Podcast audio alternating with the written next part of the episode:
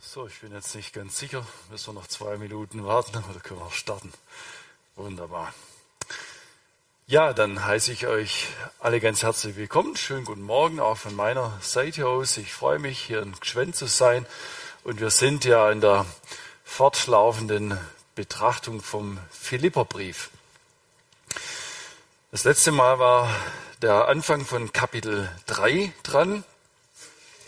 Und ähm, ich möchte uns zunächst mal ein bisschen erinnern an das, was wir bisher gehört haben, den Inhalt und ähm, ja die Gedanken, die der Apostel Paulus im Philipperbrief bisher entfaltet hatte. Und ich finde es ganz wichtig, gerade im Blick auch auf den Abschnitt heute, den wir dann Kapitel 3 ab Vers 9 bis Ende des Kapitels lesen wollen, dass wir das Recht verstehen können.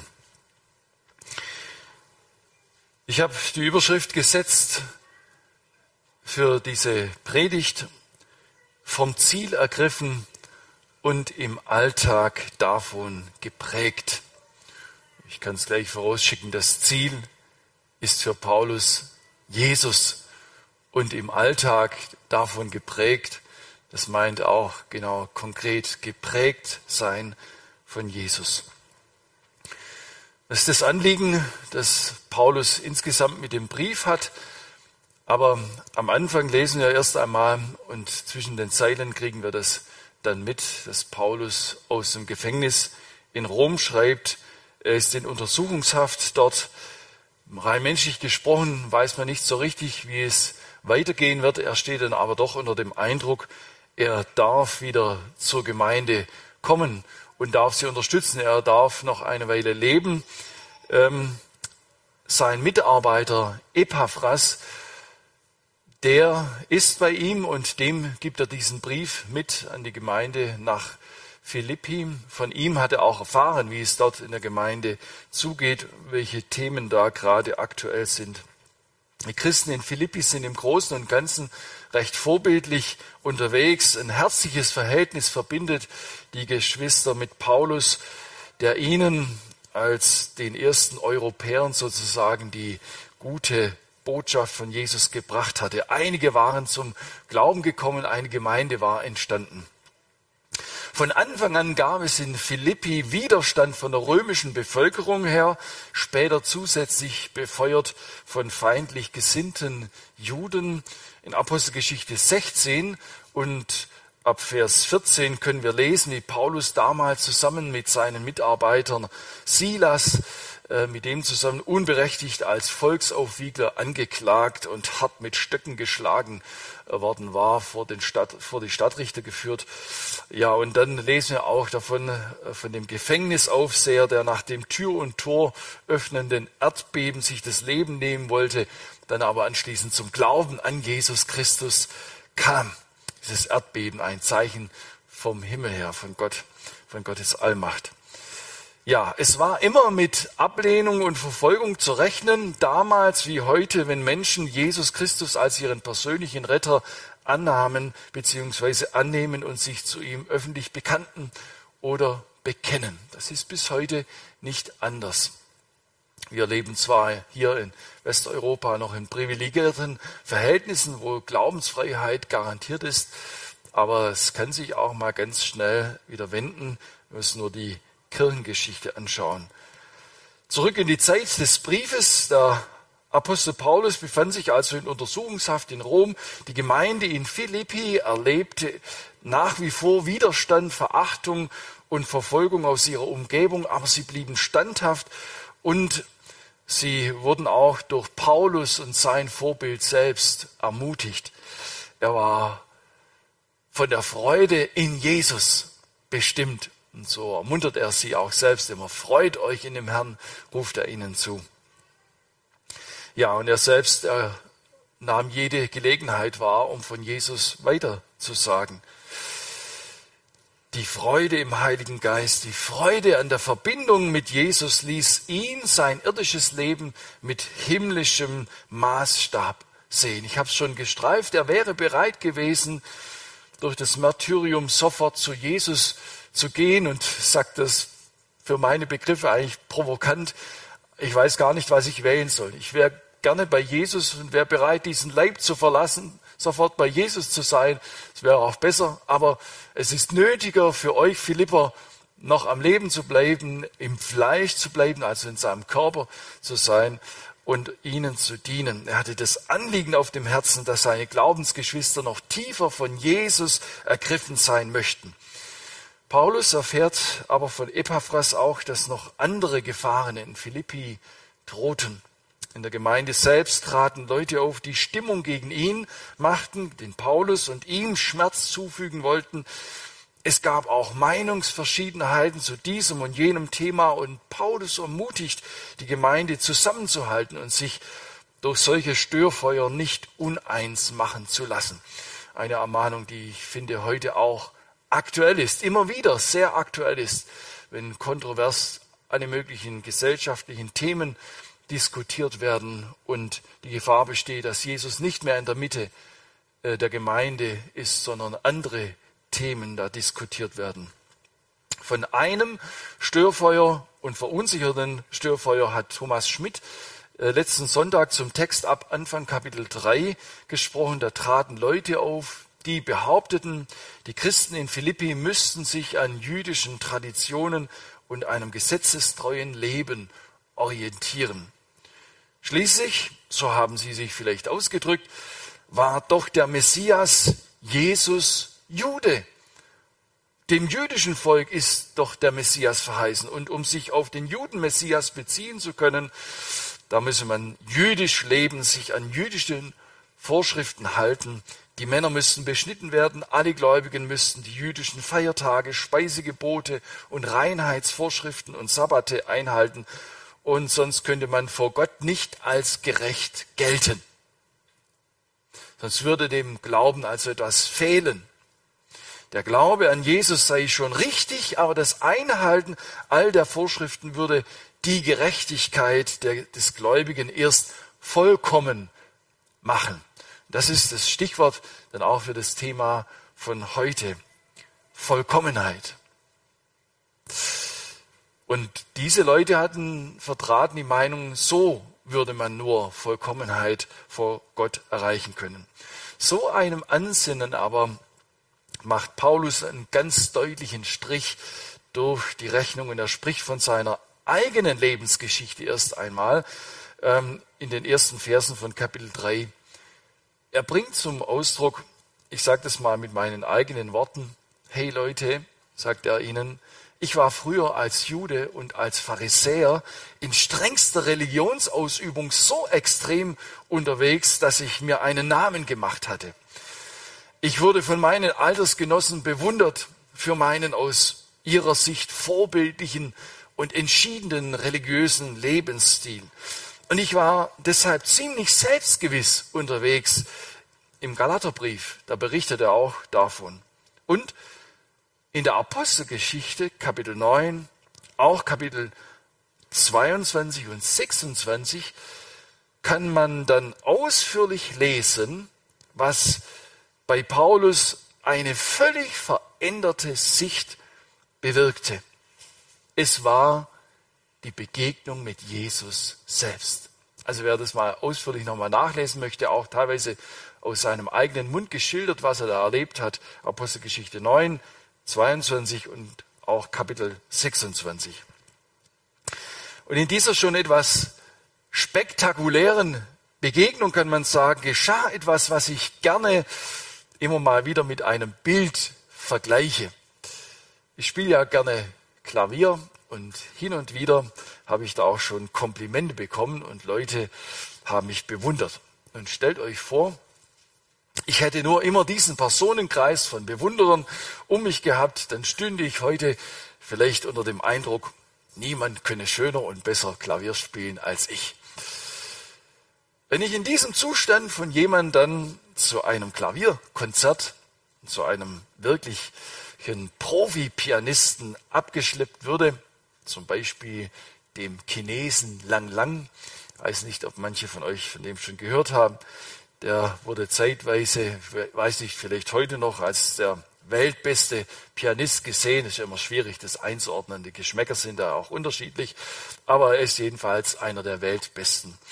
Stellt euch vor, ich wäre jetzt, würde auf so ein Konzert mitgeschleppt werden, sagen, bin jetzt mal gespannt, ne, was ich da, was ich da erlebe. Tja, und da würde ich dann plötzlich jemanden spielen, sehen und hören, dass mir geradezu hören und sehen vergehen würde. Ähm, plötzlich wäre ich entlarvt und desillusioniert äh, in meiner selbstgewissen Wahrnehmung. Plötzlich wäre mir klar, was man als wirkliches Klavierspiel bezeichnen äh, kann, was man Musizieren in Perfektion nennen könnte. Ich hätte auf das Thema Klavierspielen und mich selbst auf einen Schlag eine veränderte Wahrnehmung. Vielleicht können wir uns das ein bisschen vorstellen, ne? wie das äh, sein wird. Das können wir auf andere Fachgebiete natürlich genauso ähm, ausdehnen, den, den Vergleich. Das ist ein ganz schwacher Vergleich für das, was der Apostel Paulus, damals hieß er noch Saulus, in der Begegnung mit Jesus erlebt hatte.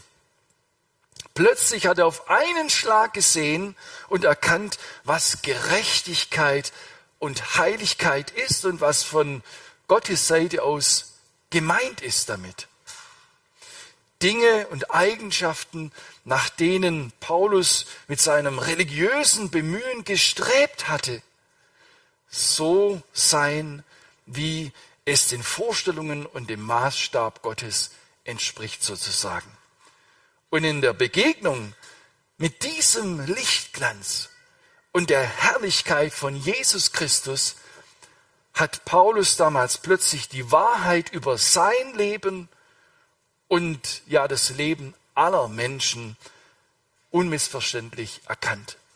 Alle Menschen, so entfaltet er das im Römerbrief, alle Menschen sind von Natur her ausnahmslos Sünder.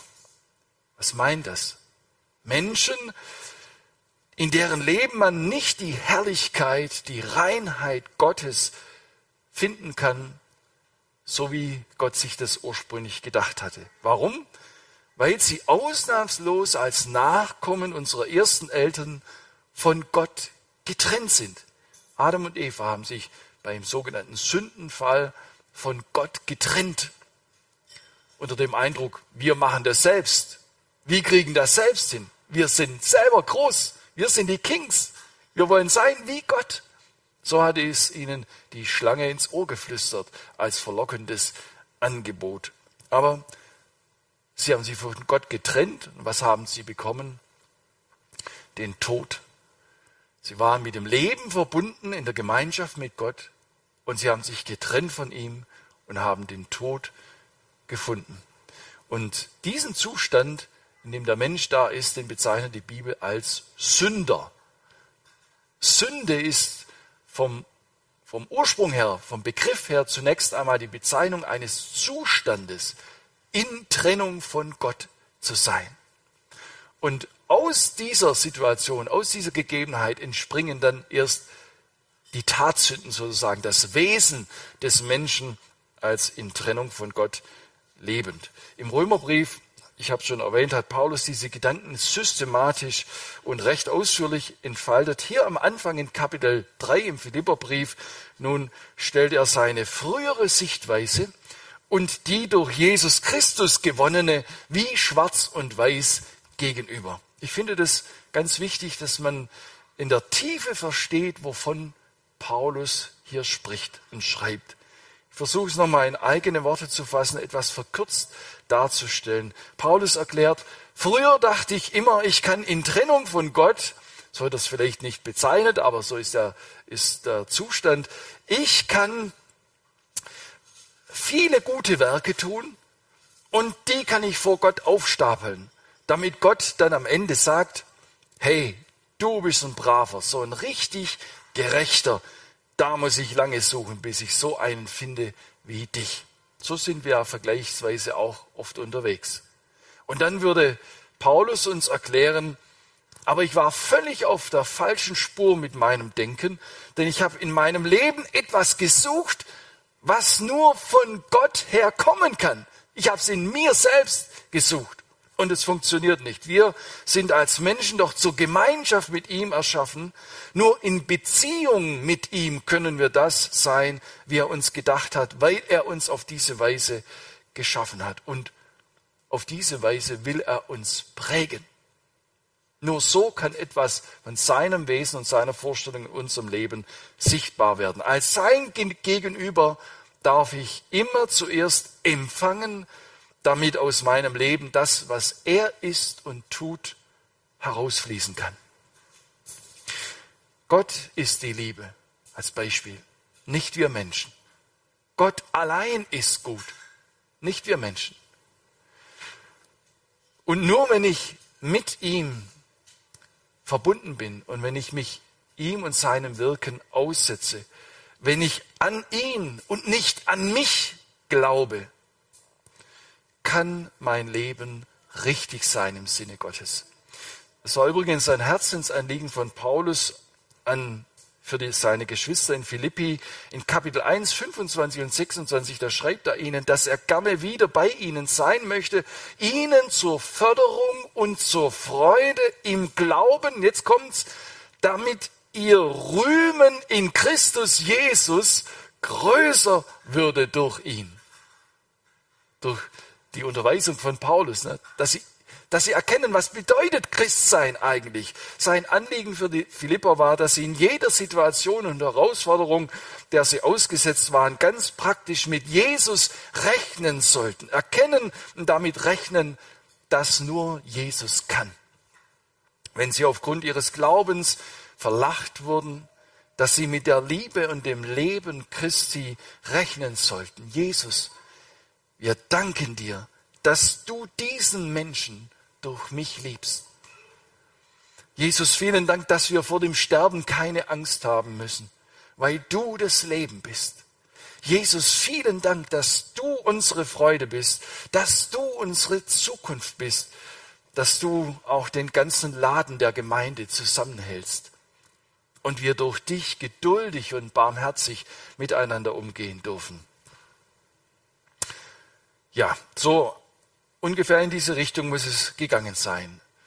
Eine alte Liedstrophe, die sagt, wir, die wir unsere Schwachheit kennen, dürfen dennoch stark uns nennen, stark in dem Herrn. Das sollten die Philipper erkennen, begreifen und immer tiefer auch praktisch umsetzen in ihrem Alltag. Also ich will euch was sagen, da bin ich auch immer noch am lernen. Und ich schätze, ihr auch. Wir sind noch nicht am Ziel. Und an der Stelle knüpft unser Textabschnitt heute im Grunde genommen an. Wir lesen ihn, Philipperbrief, Kapitel 3, Verse 9 bis 21. Philipperbrief, Kapitel 3, die Verse 9 bis 21.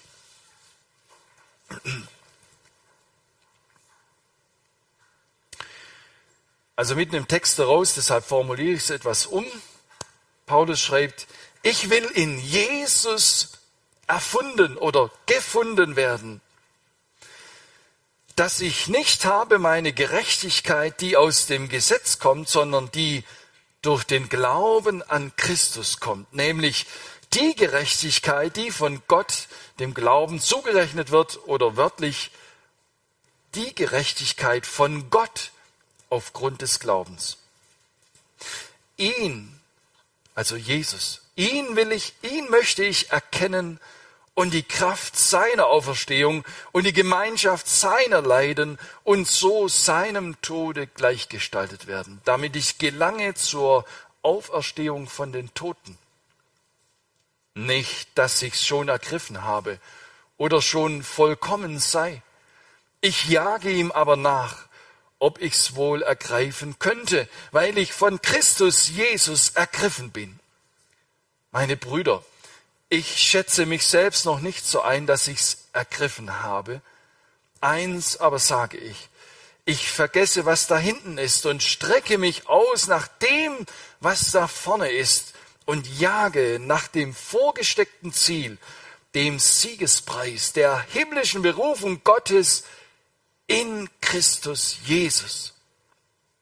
Wie viele nun von uns vollkommen sind, die lasst uns so gesinnt sein. Und solltet ihr in einem Stück anders denken, so wird euch Gott auch das offenbaren. Nur was wir schon erreicht haben, darin lasst uns auch leben. Folgt mir, liebe Brüder, und seht auf die, die so leben, wie ihr uns zum Vorbild habt. Denn viele leben so, dass ich euch oft von ihnen gesagt habe. Nun aber sage ich's auch unter Tränen. Sie sind die Feinde des Kreuzes Christi. Ihr Ende ist die Verdammnis. Ihr Gott ist der Bauch. Und ihre Ehre ist in ihrer Schande. Sie sind irdisch gesinnt. Unser Bürgerrecht aber ist im Himmel, woher wir auch erwarten den Heiland, den Herrn Jesus Christus, der unseren nichtigen Leib verwandeln wird, dass er gleich werde seinem verherrlichten Leibe nach der Kraft, mit der er sich alle Dinge untertan machen kann. Ja, soweit. Vom Ziel ergriffen und im Alltag davon bestimmt. Diese Formulierung ist mir in den Sinn gekommen, als ich mich mit dem Text auseinandergesetzt habe und nach einer Überschrift gesucht habe. Wie kann man das denn essentiell zusammenfassen, worum es dem Paulus geht? Wir merken, er schreibt und spricht von sich selbst auch. Seiner eigenen Lebensgeschichte, ich habe es vorher schon erwähnt. Und nun bin ich an der Stelle wieder eingestiegen in Vers 9, wo das nochmal auf den Punkt bringt. Es geht um die Frage, die große Frage, die uns Menschen immer wieder beschäftigt, egal zu welcher Zeit. Und damals bei Paulus war es nicht anders. Er kam aus jüdischer Prägung und Tradition und spricht auch eben jetzt in dem Abschnitt von Menschen, die äh, da ihren Einfluss in die Gemeinde geltend machen, von dieser Prägung her. Und er sagt, es gibt die eine Version, da versucht man, es Gott recht zu machen. Und er war früher selbst extrem so unterwegs auf dieser Schiene. Und er hat sich was drauf eingebildet. Solange er diese Begegnung mit Jesus noch nicht hatte, hatte er äh, eine ziemlich hohe Meinung von sich selbst. Doch klar, wenn alle Leute einem auf die Schulter klopfen, fühlt man sich ganz selbstgewiss, bis jemand kommt, der einem die Wahrheit offenbart. Und das hat er in Jesus Christus dann erkannt. Was hat er da erkannt? Sein bisheriges Verständnis von Richtigsein, Gerechtigkeit, Richtigsein vor Gott ist zusammengefallen wie ein Kartenhaus. Er hat die Täuschung erkannt. Er hat plötzlich verstanden, das, was ich bisher immer selbst in eigenem Bemühen herstellen wollte, geht ja gar nicht. Ist ein Irrsinn, ist ein völliger Widerspruch in sich selbst. Denn nur einer ist gerecht, nur einer ist Gott gut. Gott selbst, er ist gut. Nur er ist gut. Nur einer ist gerecht, wirklich gerecht, richtig. Gott. Und seine Herrlichkeit und sein Wesen erkennen wir in Jesus Christus. Und durch Jesus Christus können wir wieder in die Gemeinschaft mit dem lebendigen Gott kommen. Damit die Gerechtigkeit Gottes, damit das, was Gott ist und wie er ist, unser Leben prägen kann. Also das sind zwei völlig unterschiedliche Herangehensweisen an diese Frage, wie bin ich richtig? Und so fasst er es hier noch einmal zusammen. Ich will in Jesus erfunden werden, wenn es um, den, um das Gericht geht, an dem alle Menschen vor Gott zur Rechenschaft gezogen werden dann sieht Paulus, alle menschliche Gerechtigkeit, könnte man ein alttestamentliches Wort zitieren, ist wie ein beschmutztes Kleid. Das ist so ein weißes Kleid, aber da sind viele Flecken drauf. Je nachdem, was für eine Brille wir aufhaben, sehen wir es deutlicher oder weniger deutlich. Aber im Lichte Gottes, wenn das auch unser Gebet ist, dass wir sagen, Herr, zeige du mir mal, wie du mein Leben siehst. In dem Ansinnen, ich bemühe mich doch, ich mache doch was, ich mache doch ganz viel und bin doch vorbildlich und ich werde doch auch gelobt und bekomme Anerkennung. Ja, und dann sag einmal, sprich dieses Gebet mal aus, wenn du auf diesem Trip unterwegs bist. Sag, Herr Jesus Christus, bitte zeig du mir mal, wie du mein Leben siehst.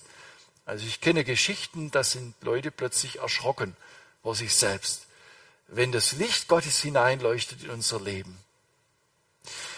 Nun, Paulus hat also erkannt, Jesus Christus ist nicht nur Vorbild, Jesus Christus ist nicht nur Maßstab, Jesus Christus gibt nicht nur den richtigen Maßstab, wenn wir beispielsweise an die Bergpredigt denken, in der er einen sehr hohen Maßstab entfaltet hat, sondern Jesus Christus ist selbst Inhalt dieses Maßstabes. Es gibt nur eine Möglichkeit, dass dieser Maßstab umgesetzt und Realität werden kann in unserem Leben und das ist Jesus Christus.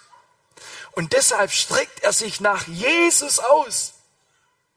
Er weiß, und das bringt der Text zum Ausdruck, er spricht so von sich selbst, das ist nicht in Perfektion in meinem Leben 100 Prozent umgesetzt, dass Jesus im Alltag zu jeder Sekunde, in jeder Situation mein Leben bestimmt. Aber ich weiß, wenn es anders werden soll, mein Leben, wenn es so sich entfalten und entwickeln soll, wie es Gottes Vorstellung entspricht, dann kann das nur von Jesus herkommen und nie von meinem eigenen Bemühen. Und deshalb streckt er sich nach Jesus aus.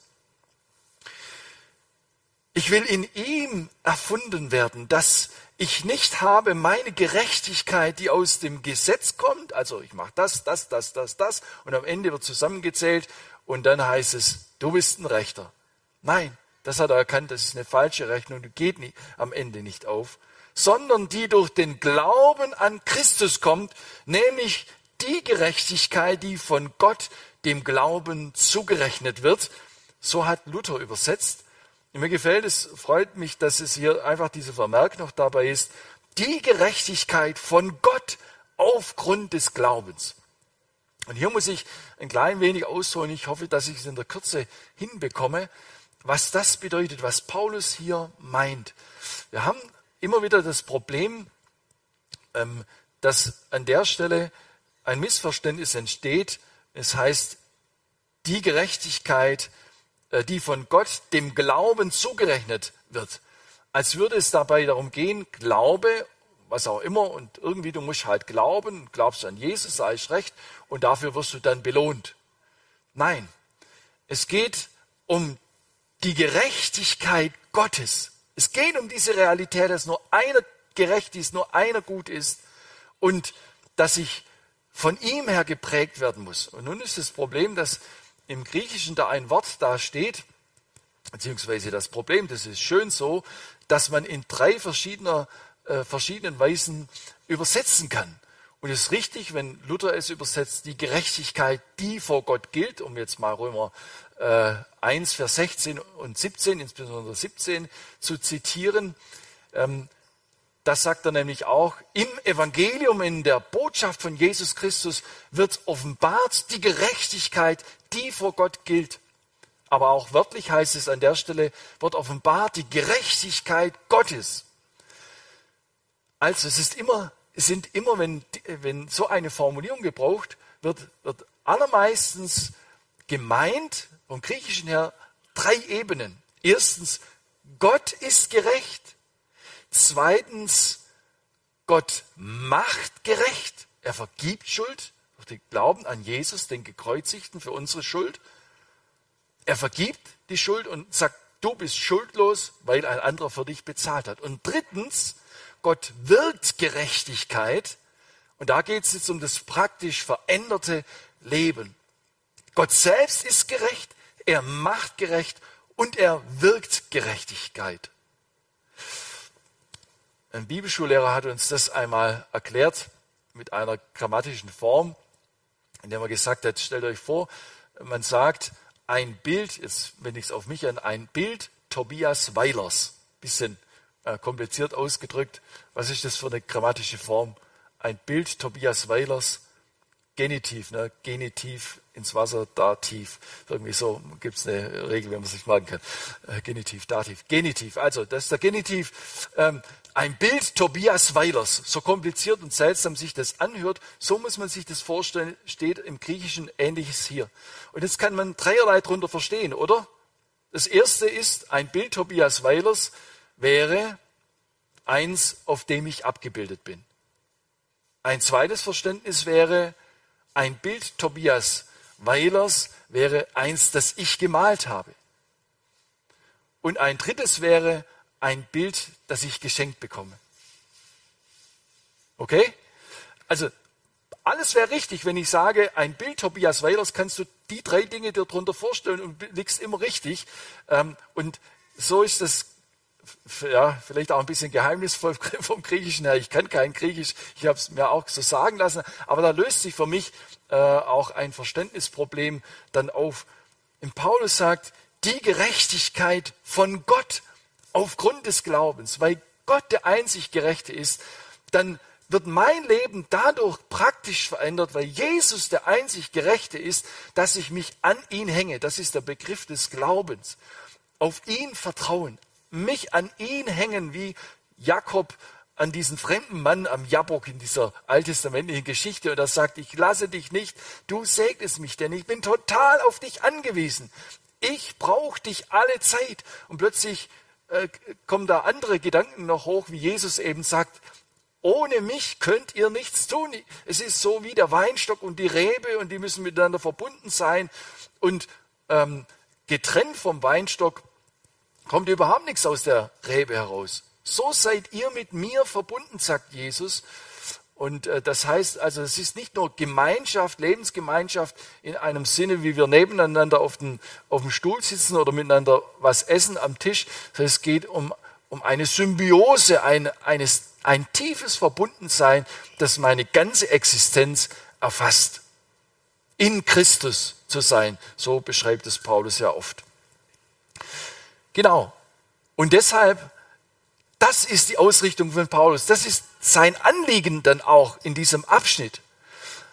Weil das so ist, deshalb will ich auf Jesus ausgerichtet sein und in ihm erfunden werden. Das, was ich früher so als eigene Gerechtigkeit vermeintlich aufeinander gestapelt habe, ist mir klar geworden, völliger Humbug. Das halte ich für Dreck. Ich will nichts mehr davon wissen, denn ich habe erkannt, Jesus ist die Gerechtigkeit in Person und jeder Mensch braucht ihn. Ohne Jesus kannst du nur verloren gehen, denn du brauchst Vergebung, brauchst seine Gerechtigkeit, die dir geschenkweise zugeeignet wird im Glauben. Ihn möchte ich erkennen, das ist genau in dieser Formulierung drin. Ihn will ich erkennen. Mit erkennen ist nicht ähm, ein, ein, eine Wissenserweiterung äh, gemeint oder Ansammlung von viel Wissen und ähm, menschlicher Weisheit und ist auch nicht nur so dieses intellektuelle, oh, jetzt habe ich aber was verstanden, ne?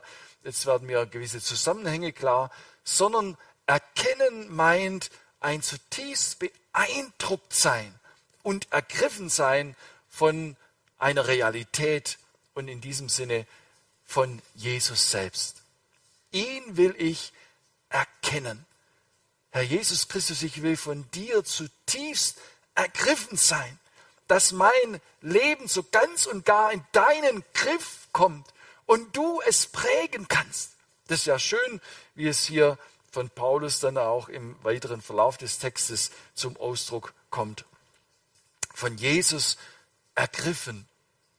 Und weil es so ist, will er zu ihm hin, ist er auf ihn ausgerichtet, will von ihm alles erwarten und weiß, dass Jesus das auch in seinem Leben tun will.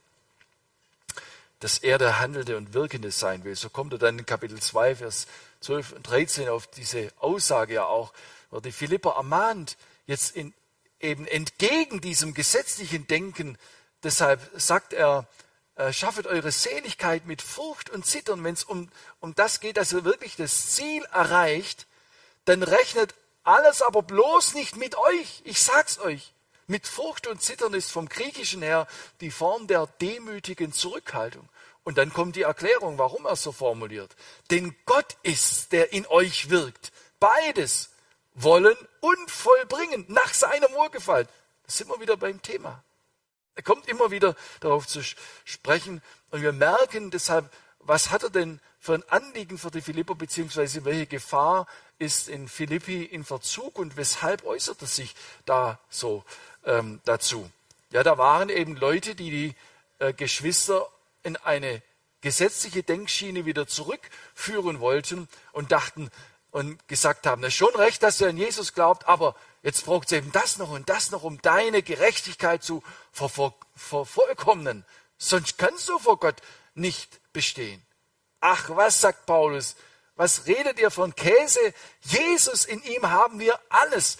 Wenn man den Kolosserbrief durchliest, ist es ganz ähnlich rauszuhören. In ihm wohnt die ganze Fülle der Gottheit leibhaftig. Und an dieser Fülle habt ihr Teil in ihm. Suche Jesus und sein Licht. Alles andere hilft dir nicht. Alles fromme Bemühen, wo, wo es sich vielleicht sehr ähm, hingebungsvoll oder wie soll man sagen, entschieden und, und bemüht eben anhört und sagt, der meint es aber ernst, der ist aber echt äh, vorbildlich unterwegs, würde Paulus sagen, ah, ah. also ich will es nicht in jedem Fall unterstellen, aber ich bin auch vor so einer äh, Art von Frömmigkeit, wo Leute mir begegnen und sagen, oh, das ist aber wichtig und das ist noch wichtig und das ist noch und so. Und wo nicht Jesus und das Rühmen von ihm spürbar ist, da, da bin ich skeptisch, da bin ich zurückhaltend. Und wir sollten da auch Antennen entwickeln, sage ich, ja, dass er da, dass er seine, also hier stimmt etwas nicht. Und vielleicht ist eine gute Antenne oder wird die Antenne dann entwickelt, wenn wir selber mal in unserer Lebensgeschichte unter einem gesetzlichen Denken und Ansatz gelitten haben. Ja, das ist dann vielleicht auch dann ein gutes Heilmittel, aber es, eine Zeit lang kann es sehr verführerisch und logisch klingen. Sagen, boah, der lässt sich aber was kosten. Ne?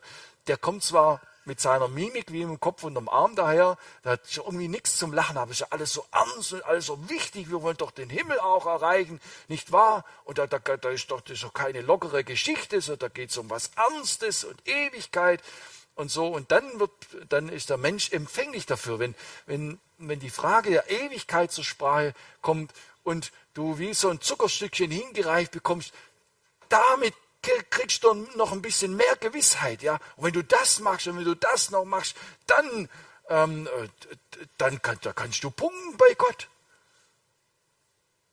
Nein, Paulus macht einen Strich durch die Rechnung. Nun, Ihn möchte ich erkennen, sagt er nun. Und die Kraft seiner Auferstehung, also um seine Kraft geht es ja, um seine Möglichkeiten und die Gemeinschaft seiner Leiden und so seinem Tode gleichgestaltet werden. Das ganze Paket ist bei Paulus da mit dabei. Mir ist wichtig die, die Reihenfolge. Die Kraft seiner Auferstehung will ich erkennen. Und dann kann er erst vom Leiden eines Christen sprechen.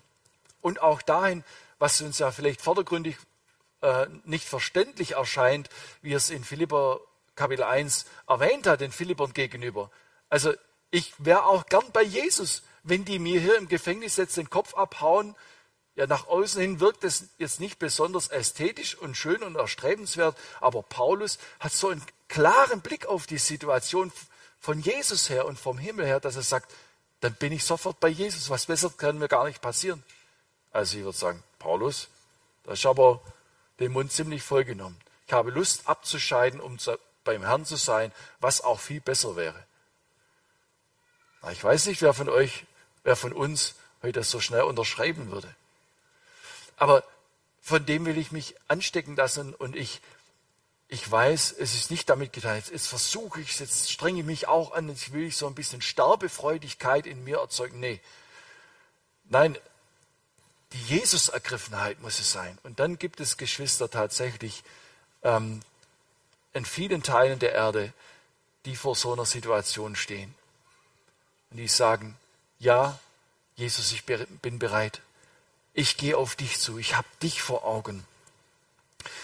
Nicht, dass ich schon ergriffen habe, damit ich gelange zur Auferstehung von den Toten. Das ist der, das ist der Zielgedanke, ja, der auch im letzten Vers, in Vers 21 in Kapitel 3 wieder zu finden ist. der unseren nichtigen Leib verwandeln wird, dass er gleich werde seinem verherrlichten Leibe nach der Kraft, mit der er sich alle Dinge untertan machen kann.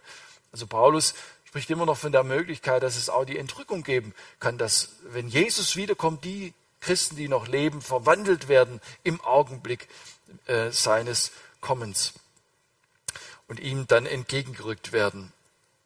Damit ich gelange zur Auferstehung von den Toten. Die Sehnsucht ist nach zu Jesus hin. Bei ihm will ich sein. Je näher ich bei ihm bin, umso mehr ist es klar, dass ich in sein Bild verwandelt bin und sein Wesen in meinem Leben sich Ausdruck verschafft. Jetzt sagt er nicht, dass ich schon ergriffen habe oder schon vollkommen sei. Das ist das Stichwort, Vollkommenheit. Er sagt, das ist noch nicht 100 Prozent bei mir umgesetzt. Und ich würde sagen, alle, wie wir da sitzen, da ist es auch noch nicht so. Ist dann so, wenn wir im Himmel angekommen sind, sagt der Apostel Johannes einmal, wir sind schon Gottes Kinder, aber wir sind nicht, was wir einmal sein werden. Aber wenn wir dann Jesus gegenüberstehen, dann werden wir sein wie er, denn wir werden ihn erkennen, wie er ist. Nicht, dass ich schon ergriffen habe oder schon vollkommen sei, ich jage ihm aber nach, ob ich es wohl ergreifen könnte, weil ich von Christus Jesus ergriffen bin. Da will er hin, in diese Vollendung. Aber wir müssen im Hinterkopf haben, dass es Leute gab in Philippi, die gesagt haben, ja, Vollkommenheit, das ist unser Thema. Dein Glauben vollkommen machen. Und Paulus sagt, ja, ich habe auch das Thema Vollkommenheit, aber es definiert sich etwas anders. Und ich vermute, in Klammern gesagt, das sagt er jetzt hier nicht im Brief direkt, aber das kommt zum Ausdruck für die Hörerschaft, ja, das ist aber jetzt nicht gerade unser Ziel. Ja, also so bald wollen wir jetzt doch noch nicht in den Himmel, haben die vielleicht gesagt. Wir wollen doch, wir wollen doch groß rauskommen mit unserer Frömmigkeit. Wir wollen doch dies oder jenes noch erleben. Meine Brüder, ich schätze mich selbst nicht so ein, dass ich es ergriffen habe. Eins aber sage ich, ich vergesse, was da hinten ist und strecke mich aus nach dem, was da vorne ist und jage nach dem vorgesteckten Ziel, dem Siegespreis der himmlischen Berufung Gottes in Christus Jesus. Ich finde, das ist etwas für uns, was wir gedanklich immer wieder auch durchspielen dürfen und sollen. Das ist unser Ziel. Das ist unser Lebensziel. Es kann früher oder später erreicht sein. Aber wenn die Zipperlein sich bemerkbar machen in unserer gesundheitlichen Situation, in unserer körperlichen Situation, sind es immer wieder auch Hinweise und dürfen wir es als Hinweise verstehen. Hey, das ist nicht das Letzte.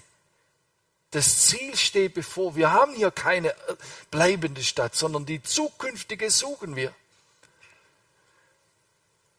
Und mit dieser Ausrichtung unterwegs zu sein. Eins wäre noch interessant, auch darüber zu sprechen, was mich als junger Christ immer wieder beschäftigt hat. Ja, darf man sich nur auf den Himmel freuen? Darf man sich nicht an den Dingen freuen, die es hier auf der Erde gibt? Doch, ich mache es in Kurzform. Jawohl, wir dürfen uns dran freuen und sie als Gaben aus Gottes Hand begreifen. Aber wie kann man sich an dem freuen, was uns Gott heute und hier schenkt und gleichzeitig nicht dran verhaftet sein? Nun, mir hilft es, wenn ich mir sage, das Schönste, was man hier auf Erden erleben kann, die wunderbaren Gaben Gottes, und da können wir jetzt vieles aufzählen, was wir wirklich auch genießen dürfen, alle zusammen auf einen Haufen und dann sich bewusst machen, all das ist nur, kann allenfalls ein kleiner Vorgeschmack sein auf das, was kommen wird.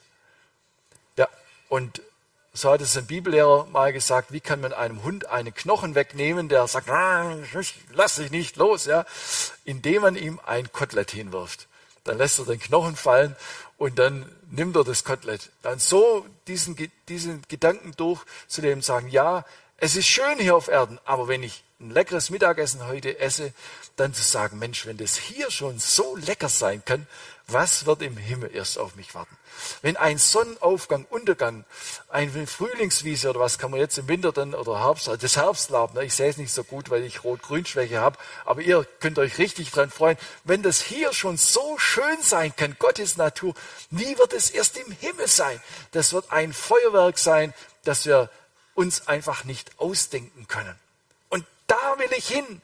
Das ist mein Ziel. Das ist die letzte Lebensausrichtung. In schönen Tagen kann ich über das Schöne eine Brücke schlagen und sagen, im Himmel wird es perfekt sein. In schweren Tagen der Verfolgung, der Krankheit, der Not kann ich sagen, all das wird nicht mehr sein und es wird übertroffen von dem Schönsten, was ich hier auf Erden je erlebt habe. Das erzeugt rechte Himmelssehnsucht, bei der man trotzdem mit beiden Beinen auf der Erde stehen kann und als Christ im Alltag leben. Jetzt sagt in Vers 15, wie viele von uns nun, nun von uns vollkommen sind, die lasst uns so gesinnt sein. Also wenn Leute euch von Vollkommenheit reden, dann soll diese Gesinnung auch bei ihnen zu finden sein. Und merkt ihr was, ihr Philipper? Die Leute, die, ich, die euch beeinflussen wollen, bei denen findet ihr das gerade nicht. Die sind nämlich irdisch gesinnt. Und es ist etwas Interessantes, was in dem Abschnitt eigentlich zum Ausdruck kommt. Ich habe mich erinnert, was Paulus im Galaterbrief entfaltet, auch im Kolosserbrief. Und da sagt er, da geht es ganz scharf auch gegen die gesetzliche Richtung. Aber da kommt er zu einem, ich habe mich beim Beschäftigen mit dem Galaterbrief einmal gefragt, sag mir bloß, warum regt der Paulus sich dermaßen auf über Leute, die doch bereit sind, lieber noch ein bisschen mehr zu machen? Ne? Die sich bemühen in ihrem Glauben und Christsein, die lieber sagen, lieber mache ich ein bisschen mehr als zu wenig. Das ist doch super, oder? Wenn du solche Leute hast, die sind doch engagiert, die sind doch gewillt. Nein, sagt Paulus, das ist menschliches Gemache. Und am Ende hält er fest, äh, im, im, äh, ich denke jetzt gerade an, an Galater 5, Vers 22 und folgende, da sagt er, die Werke des Fleisches, und da ist nicht jetzt ganz bewusst sündigen im vordergründigen Sinn gemeint, sondern da ist der Mensch gemeint, wie er von Natur ist. Die Werke, das, was der Mensch hervorzubringen vermag, egal ob es unter frommen Vorzeichen ist oder ganz weltlichen, ist immer negativ. Es kann nichts Gutes dabei herauskommen. Und, und gleichzeitig sagt er, wenn ein Leben vom Geist Gottes geprägt ist, von Jesus her geprägt ist, dann kommt das Richtige heraus. Das ist der Unterschied ob Jesus am Werk ist in deinem Leben durch den Heiligen Geist und ob du auf einer fromm, äh, frommen Schiene der eigenen Gerechtigkeit unterwegs bist. Und deshalb kommt er auch zu dieser Aussage, dass er sagt, folgt mir, liebe Brüder, seht auf die, die so leben, wie ihr uns zum Vorbild habt.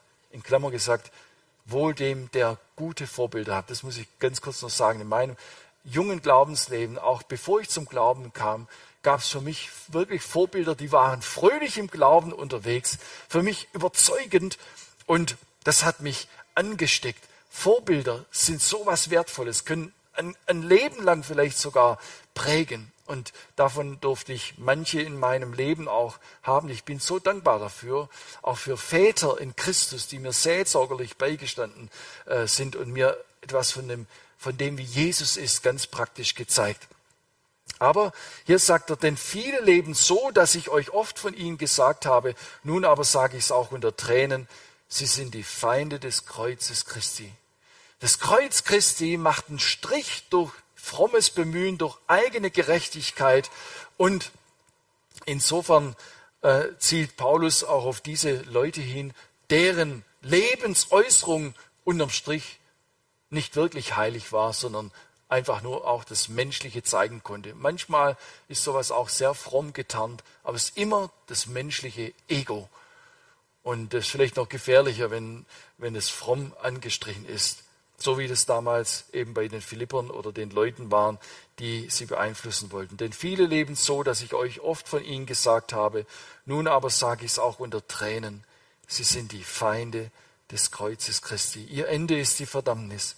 Ihr Gott ist der Bauch und ihre Ehre ist in ihrer Schande. Sie sind irdisch gesinnt. Wir sollen nicht irdisch gesinnt sein.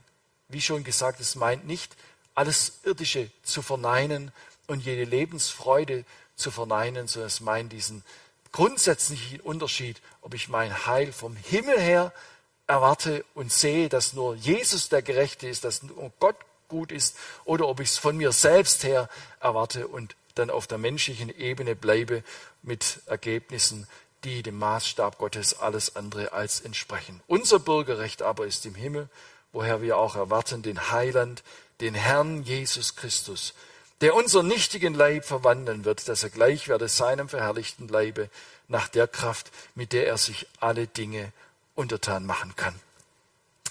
Vom Ziel ergriffen und im Alltag davon bestimmt.